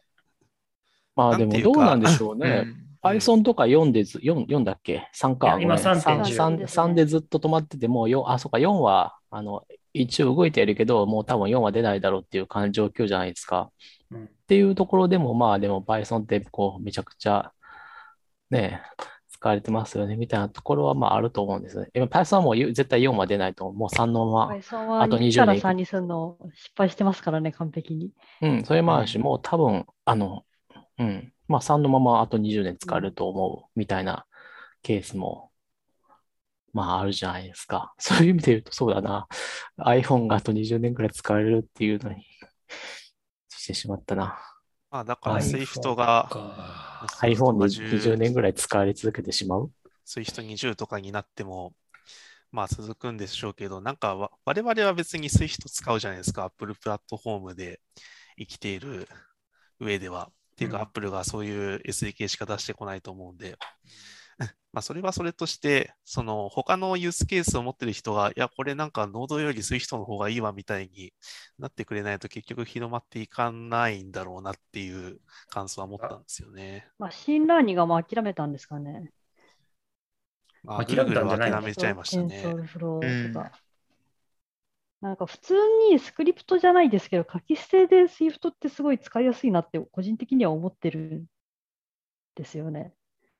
なんかちょっとしたファイルをデータ処理するとか、なんか別にこのうん iOS とか関係なくても、まあ、MacOS で実行するなら、そうですね。そうそうなんですよ。で、他の人に渡したときに読めないとか、そういう問題があったり、あとは読めないしその実フ行レでーきムないしワーク側が、そう、フレームワーク側が対応してくれないみたいなそうねその例えばこう、ナンパイ的なのとか、オープン CV 的なのとか、まあ、なんつうか、Python でなんか処理書いて、もういつも発狂しそうなんだけど、そう、だからあれを Swift で書いた方が絶対楽じゃないですか。めちゃくちゃ楽楽。まあ、もうもう Python はね、メソッドチェーンで書けないからもうダメなんだよ、そそもうそもそうが。なんですよ。そうなんですよ。そうで、あの、ああいうなんかデータをわちゃわちゃだんだん変形させていくのとかに、ストラクトとかイラムだったり、あの、ベストチェーンみたいなのってすごいやりやすくて、しかもパカパカ書きたいんだったら、ああいう股間が効いたりとか、そうコンパイル前にうあんうんのエラー出してくれたりとかしてくれた方が絶対良くて、ただ例えいばかんせんその途中にかませたい、そういう統計のフレームワークとかが対応してないから、ううんんってなっちゃう。例えばそこにまだあのチャンスがあるとしてうん、あの例えばいあの Python 以外の今、今、現実的になりそうな Python 以外の候補とかってのもはないんですかどうなんですかジュリアとかも。ジュリアとかまああ、ジュリアか。ジュリアか、ジジュュリリアアなあれだな。し、勝てない、結局勝てない普及しぞて。ないし。勝てない気がするぞ、ジュリアには。 まあ、そう、そうですね。数値計算的な話とか、線形代数的な話だと、ジュリアには勝てること、スイフトは勝てることはまだないですね。なるほど。なるほでもど。な、スイフトは書きやすいからな。あとはなんかそういう人たちが SWIFT を新たに勉強する、で、体得するモチベーションに欠けるんですよね。それはその通りで、まあ、てかね、まずね、安いですよみたいなそう。だしね、まずね、そもそも触れることがないですね。うんうん。 その、うん数値計算とかをやる人たちが Mac のアプリを作る かっていうと、まあ、まずもって作らないですね。僕、極めて、103とか僕がすごく、もう端の端のアウトライヤーであって、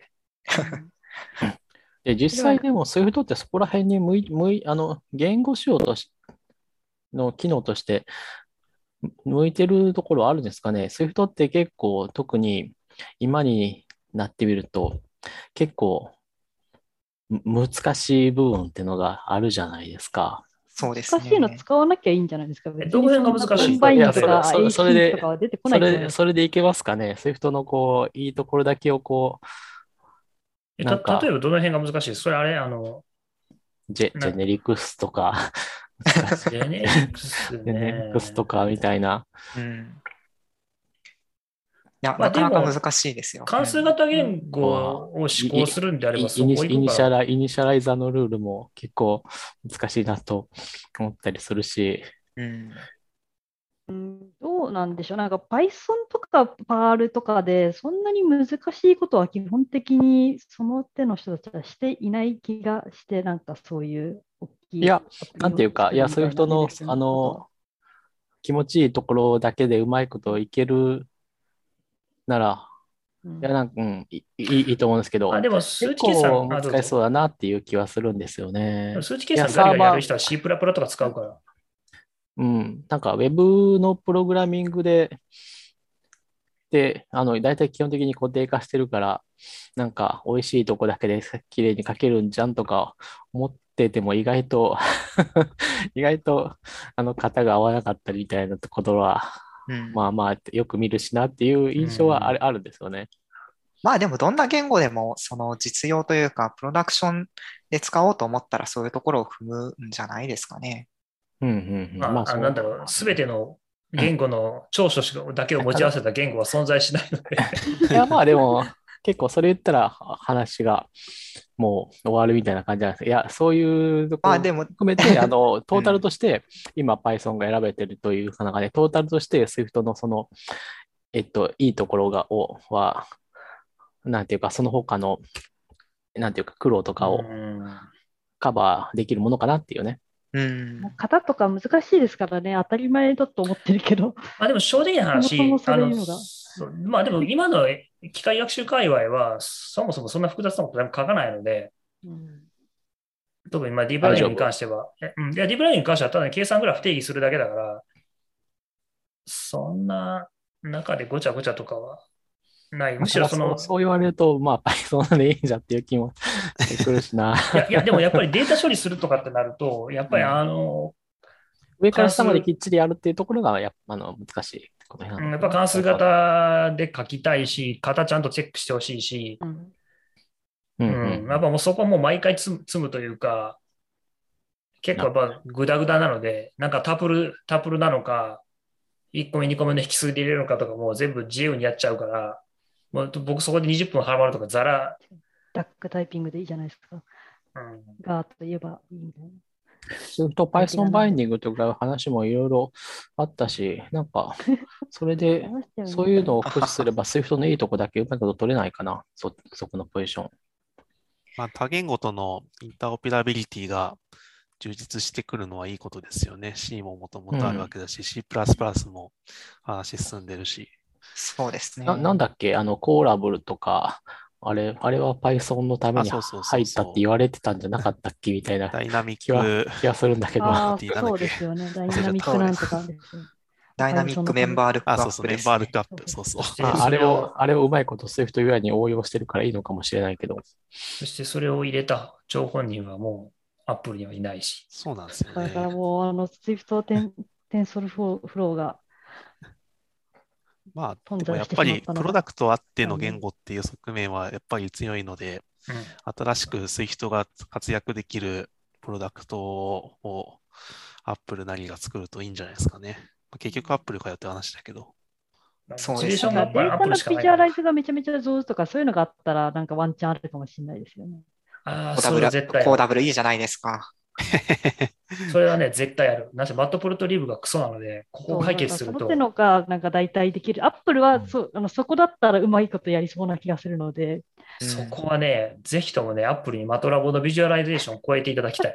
欲しいですよねあのマトマトラボは自分たちが欲しね、いものを誘拐。そうもうマトラボはね、すごいんですよ、ビジュアライズは。うんめちゃめちゃようできてるんですよ。 なるでほまど。マトラボでマットプロマトラボの互換はあるのって聞いて、マットプロトリブっていうのがありますって言って、マットプロトリブ使うとみんな全員まモニター叩き割るっていう。ちゃんと一つ取ってい ますそれ懐かしいな、使ったな。そうもうね、レジェンドとかやると、どこにレジェンド出しとんねんっていうのをみんなやるんですよ、絶対。そうなんだ。うんで、マトラボとかやるとすげえいい感じにレジェンド出してくれるんですよ。そうなんだ。うん、あ、じゃああ、れじそゃないこはノウですか、ハウがある CSV ん形だ。式のものを簡単に SWIFT で扱えるようになるだけで、話変わってくるんじゃない美で味しいんですすかねよね、いろいろ。だから Jupyter ノートブックも Py- Python じゃないや、Swift 対応したりしてて、面白くな今ってもきうやめたちゃったのぞ。かもしれないけど、うんマットラボでもやっぱりマットラボね多分そ のビ、その、Swift からパイあの、えーとマットプロットリブ叩くとかじゃなくて、多うん分 Apple が Apple じゃなくてもいいんですけど、がビジュアライゼーションのおしゃなのを出したら、マットラボの、あのーその部分の機能を Swift でやったら、もうすごい、すごいってことになるんですね。欲しいです。それ SWIFT は UI でかけたらいいんじゃないですか、それが。そうそかうなだと思います。だから多分そういうあの普通の iOS とか MacOS とかに使うデータビジュアライゼーションのフレームワークとして出して、それをインタープリタうんうんうんうんー的にも叩けるみたいにする一と、応、あれですよね、iOS15 でタブローデータ使えるようになったから、あの、そういう気概はもしかしてあるのではと思ったんですけどね。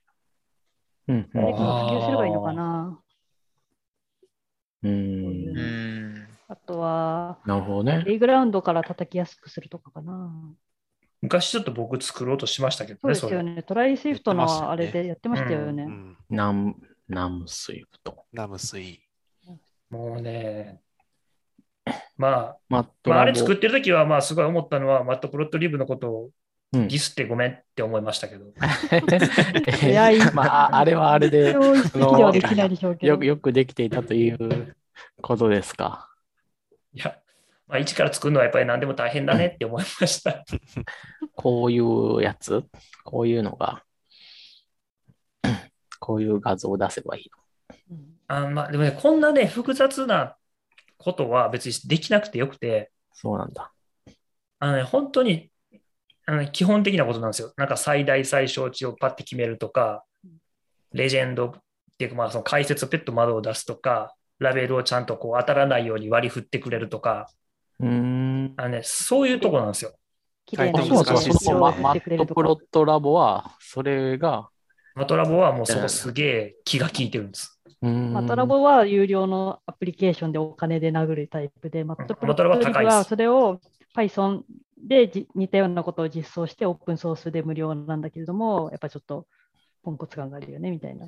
オープンソースでやっていくのは難しそうな分野。いや、オープンソースでっていうのは正確じゃないな。オープンソースの、なんていうか、意思決定プロセスでやっていくのは、ちょっとまあ難しそうな領域のやつですね。ソフトウェアっぽい。そうね、そうですね。あれがダサいんですよね、出てくるものの。なんか、そうそういうのを上手にしてくれそうなああ、でも、ああ、面白そうだな。あの、103と相談しながら作っていけばいいものができそうな気がす るぞ。 私じゃなくてもいいと思うけど。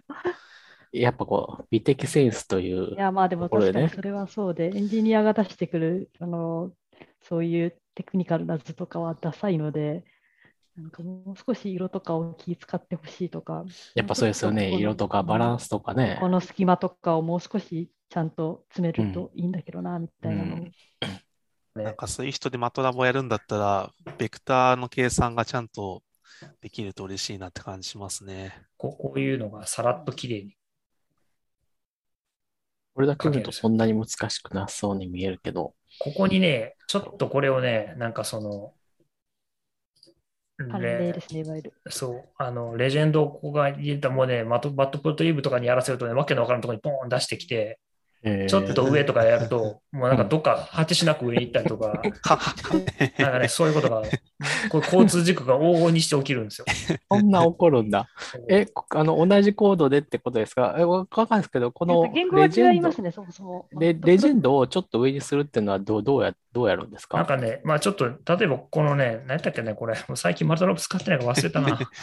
このマトラバすごいな、これ全然わからん。なんか、あの、こういう計算式も書きつつ、そういうグラフをこういうふうにやるってあそうことそもう一緒そうそう一緒に書けるってことなんですそうかだから例えば X でランド N で10個2でプロットの X とかやったらもうこれであ、綺麗なるほど。このプロットに渡す、プロットになんか関数を渡すみたいな、そういうそれで使レいジェ方をンすドるをんだ出し。たらちゃんと位置調整されるんでしたっけされるされる。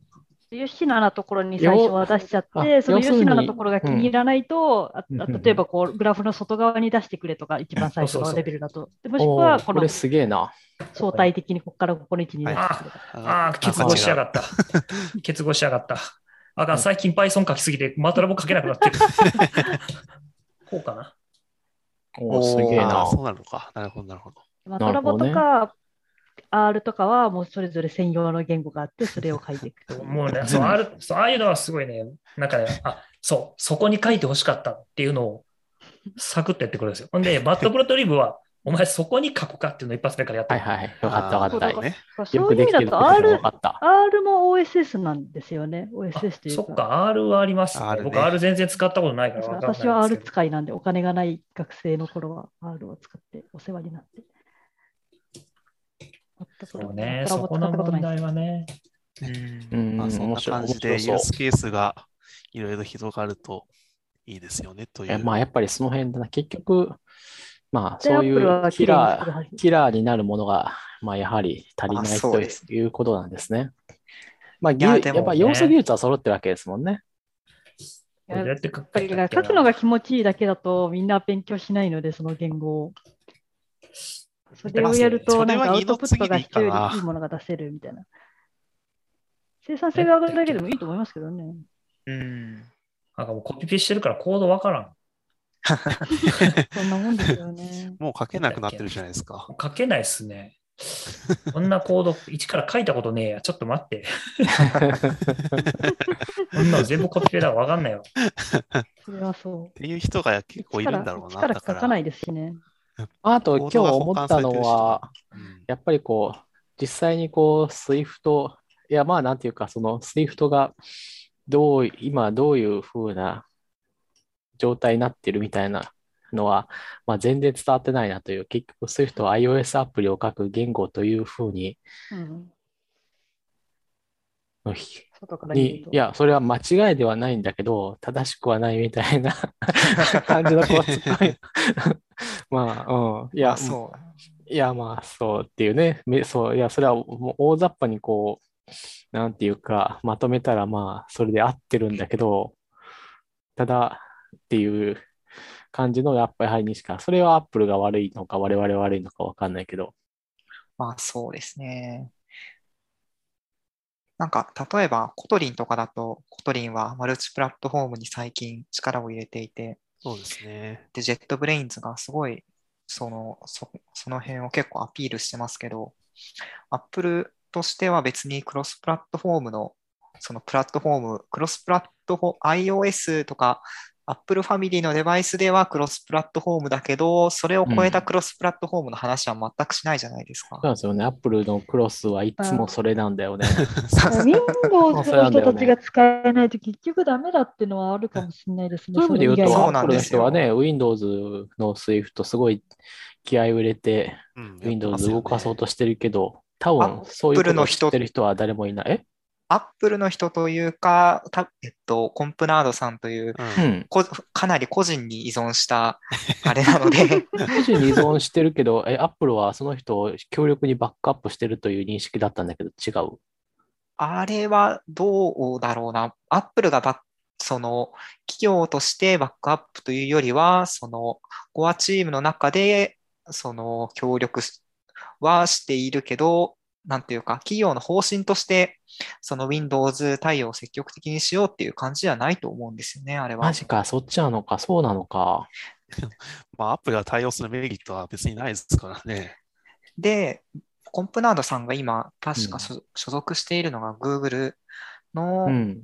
チームにいて、で、Google、Google から何人か、その、まあ、Swift に、のコンパイラにコントリビュートしている人がいて、で、そうですね。だから彼らがどういうモチベーションでやってるのかちょっとよくわかんないんですけど、やっぱそういう大きなプレイヤーがいるっていうのが、プレイヤーがいくつも参加しているっていうのが、どうかキープできているといいのかなっていうふうには思いますね。うん、そうね。アップルの言語って見られちゃうといかんのでしょうね。そうですね。そうなんですよね。だから、どうアップル以外のプレイヤーを引き込んでくるかが、ちょっと、まあ難しいです、ね。 AWS との連携もあったけど、あれちょっと微妙だったからな。そうなんだ。うん。まあ、その辺、ジェットブレインズは、その、やっぱりこう、開発者に愛されているっていう部分があって、なんかジェットブレインズがそうやる気になってるならみたいなところはありますよね。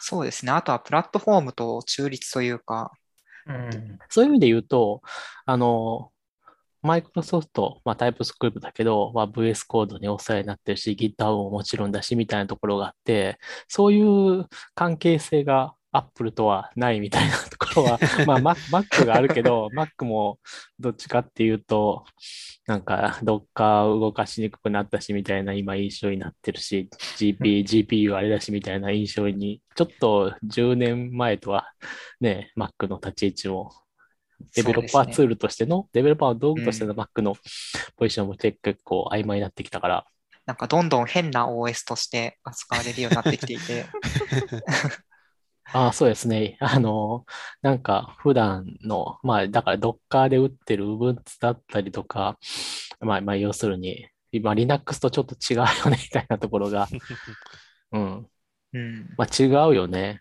そうなんですよね。うん。まあ、入ってるはずのコマンドが入ってなかったり、同じ名前だけどオプション違って、rsync とか結構聞きやばいから ね。rsync のオプション結構違うのやばいよねっていうふうに致思う。命的ですよね。ちょっとね、開発者のなんか15、15年ぐらい前は開発者は Mac みたいな感じだったのに、あっという間になんか、そうじゃなくなってしまった。まあ、Windows で真の Linux が動くみたいなところで、まあ、ありますからね。そうですよねま。あ、Windows が使いやすい、あの、Windows で Linux が動こうが、ちょっと Windows はさすがに日常では使えんなという気はするけ ど、まあでもそういうところでマイクロソフトはその他のプラットフォームに歩み寄るというか、その Windows でしか動かないみたいなことからその脱却しようとしている動きがあるなというふうに思っているんですけど、逆に Apple はが出すソフトウェアっていうのは大体 Apple プラットフォームでしか動動かないんです よね。そうだそれね。はもう王者ゆえのムーブなので。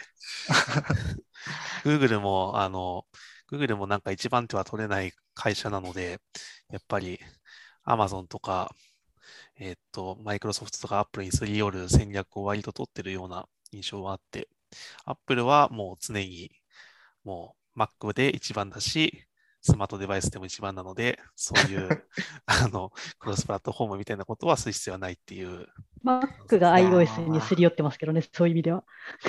それはそうねっていうというまあ UI まあ、そのまあ中で食い合ってる。社内間すりよりが。 そう Mac は吹けば飛ぶようなプロダクトなんで、そうだからそういう意味では確かにそうですよね。だから Mac が Windows にすり寄ってもよかったけど iOS にすり寄ったんですよね。まあ身内の方が、まあ、あー他の方が。まあ、さすがに Mac か Windows ってのは多分、それは多分会社のアイデンティティとしてできないでしょうね。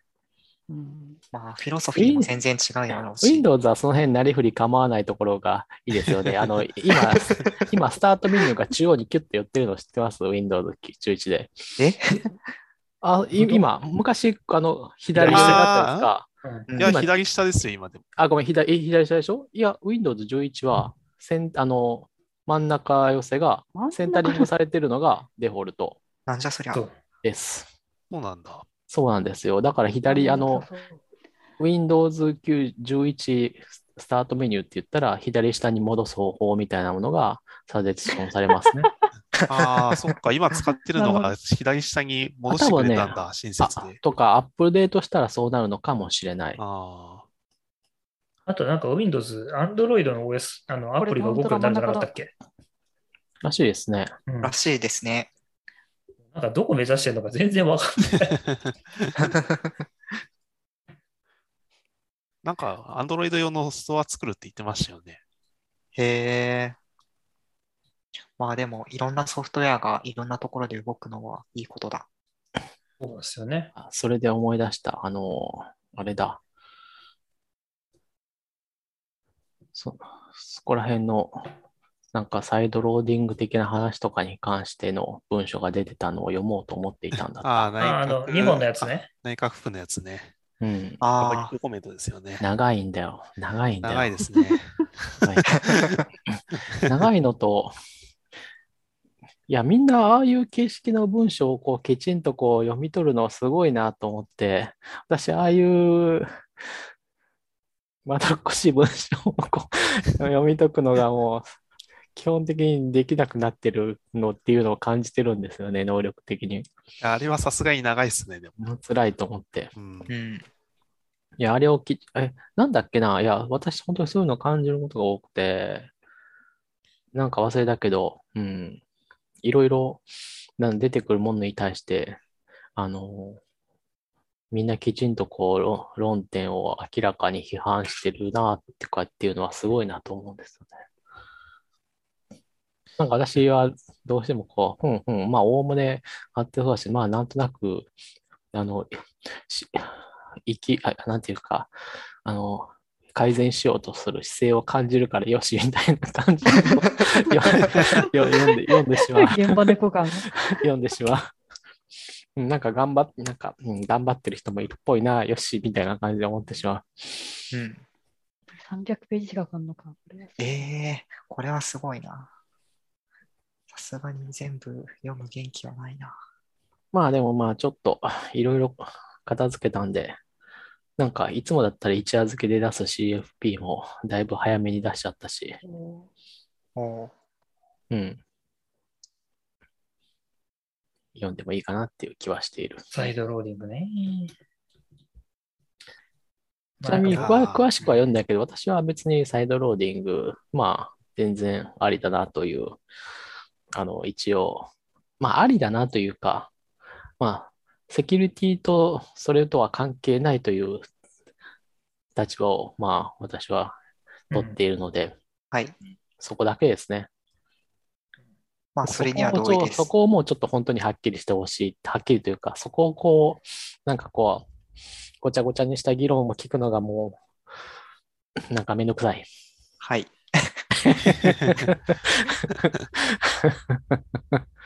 え、でも、だからノータライズするってことでしょだから。し、うん、もうそうだし、あの、し、アップルのサンドボックスは、まあ当然、あの、サンドボックスのバグを突かれたことは、あの、い複数回あるんだけど、アップルのサンドボックスは本当にいろんなとこでかなりしっかりしてるんでというところは、あの、すごく私は理そういう理解をしている。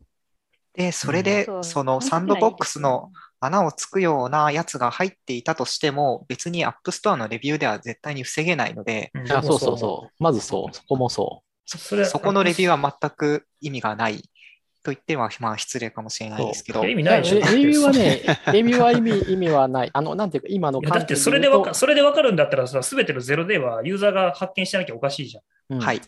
だからね、そこがこうごっちゃになっているのと、アップルもその辺をこう意図的にこうごっちゃにしようとしているのと、そのアップルと、やっぱりあん、もうなんていうか、具体的に言うと、なんか一般論で論じるものじゃないんだよね。もうアップルとグーグルの仕組みは具体的にこうなってますっていうところに立脚しないといけないわけで。そうだと思います。うん。まあ、ただ、あのパブコミに関してだけ言えば、あの、EU 諸国が、あの、現状に対していろいろ言ってるので、日本もそれに習っとこうぜぐらいの、感あの、覚でしょ。熱量で。まあ、それに関して言うと、本当、はは EU はほん他にやることないんかっていう部分あるよね、もっとあの。だからなんかま私あ、がせっかくかなりしっかり書いてるのに、 なんつうか、そういう見られ方をしてしまって、なかなか損をしてるパブコメだなと思いました、ね。私が何度クッキーオールデクラインズのボタンを押したと思っているのか。えー、あれは本当にリソースをいろいろ、世の中のリソースを無駄にしてますよね。そのうん本当なんかまあ、まあ、愚かという言葉しか出てこ ない。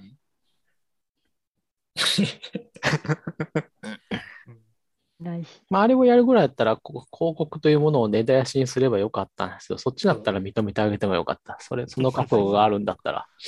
もうちょっと生産的ですね。。広告よりもっと邪魔なやつぐらいになってますもんね、今。そうね。あ い確かに広告は、あの、ドメインごと防げるけど、あれは、そこが出してるもんだから防げないんだよね。そしてかつまあ一番最初に出てくるみたいな。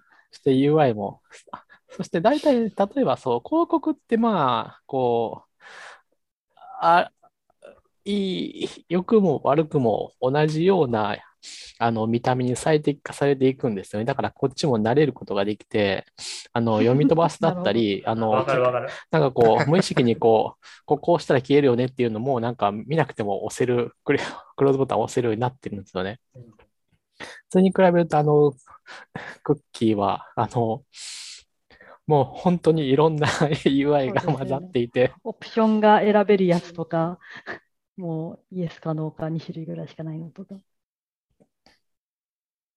まあ確、まあ EU は、まあそういう意味で言うと EU とか、本当、大した市場規模でもないんだから、全部ブロックしてもいいんじゃないっていう立場では、ああ多いですね怒られんねまあ、そそれをねうん、あの、これうん、は半分ぐらいは私はそれを賛成している。ただまあ、個別にね、個別にまあ、さすがに、お前がそれをやってはいかんだろうみたいなのは、個別の会社ではあると思います。そうね。まあ、さすがになんていうか、なあの、きゅプラットフォームとしての享受はないのかみたいな会社もあるわけじゃないですか。やっ、それをやっていいところと、なんていうか、そう経営判断でやっていいところと、まあちょっとやったらいかんだろうみ、いや、いかんとは言わないけど、まあ印象よろしくないよねみたいなところはまああるとは思うね。思うけ思うけどね。そうな。でもな、なんでも世界的にはね、アップルとグーグルをドッキンでし弱らせたいとみんな思ってるってことなのかな。まあ、行、政府としてはそういうのはあるんじゃないですか。今は明らかに、うんまあ、アップルもそうだし、テスラも明らかに政府、えっと、国の力をもう超えてるわけですからね。で、テスラとかは、まあ、特にワンマン企業だからみたいなところあると思いますよ。国の力を超えてるっていうのは、でも昔からあった話だし、で、あの、私は、あの、思想としては、あの、国よりも、まあ、アップルとかグーグルの方がお金をうまく使えると思っているので、うん、うん、それは全然、それに関しては文句はないんですけど。まあでもそういうのがこういろいろこう入り混じってますよね。なんかまあ、かといって、かくかといってウェブ Web3 はあれ、そんなイケイケどんどんでいいのかみたいな話もあるわけじゃないですか。なんかねいいわけ Web3 はね、ずっと本当意味が分からなくて、あれ本当にな、 な、な、なんなのいい一いわ体いいわけがないみたいな。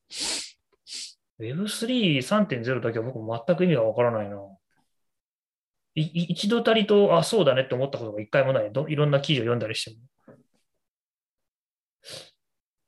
うん。まあ、まあ、なんかそういうこう、そういうところがこう入り混じってこう、で、うんねうんかうなんかこう、簡単ではないみたいな感じな。そうね。まあ、そういうことなんですか ね。まあという話をすると、もう12時を過ぎているあ、もうの順にで、回った。そうなんですよね。じゃあもう、なんかいろんなこと喋りましたけど。でも、最初、始まったのが遅かったですからね、いつもより20分ぐらい。そうね、そう。前は全部カットだから。ついね、あの、知らないことを。いや、なんか私一人だけこう、文学校出身だから、知らないことが、そういう、その辺の勝手に分からないことが多くて。あもうあかんもうカットよかったと思いますけどね。うんカットダメです。はい。 あーまあ今日はこんな感じで終わりましょうか。うん、そうですね。はい、伊達君、じゃあ気をつけて行ってきてくだいさい。らっしゃいまはせ。藤井気をつ けて。これが最後にならないことを祈っています。いや縁起で縁起でもないな。 アップル製のマスクをいっぱい集めてきてください。はーい。あそうだ、お土産。はい。ソンソンさんの、あれですね、マグカップは、ちょっと探してみてあったらいいですね。まああの別にあのってあの、そんなあの、あれ、あれですよあああったわあったから、あなんか通りかかったでもありましたぐらいいいですよ。そんな、さあ の気な使うんでか それいら。きなりバタバタしてるめちゃめちゃバタバタしてる。はい、じゃあ、とにかくでもあの何よりも健康でお気をつけて行ってきてください。確はい、行ってきます。はい、ご安全に。ご安全に。ありがとうございます。はい、ではまた再来週ぐらいにそうやでりすまねし。ょその時は話 WWDC すことがいっぱいあるんでしょうね。きっあとるんね。でしょうねね。でしょう LTOS も出ますね。う。やっぱ SWIFT7.0 だと思うけ どな。う縁起が、縁起がいい。んラッキーセブンラ。ッキーセブン。はい。じゃあ話が終わらないので、これで終わりましょう。じゃあはい皆さん、さようなら。おやすみなささよいなら。おやすみなさい。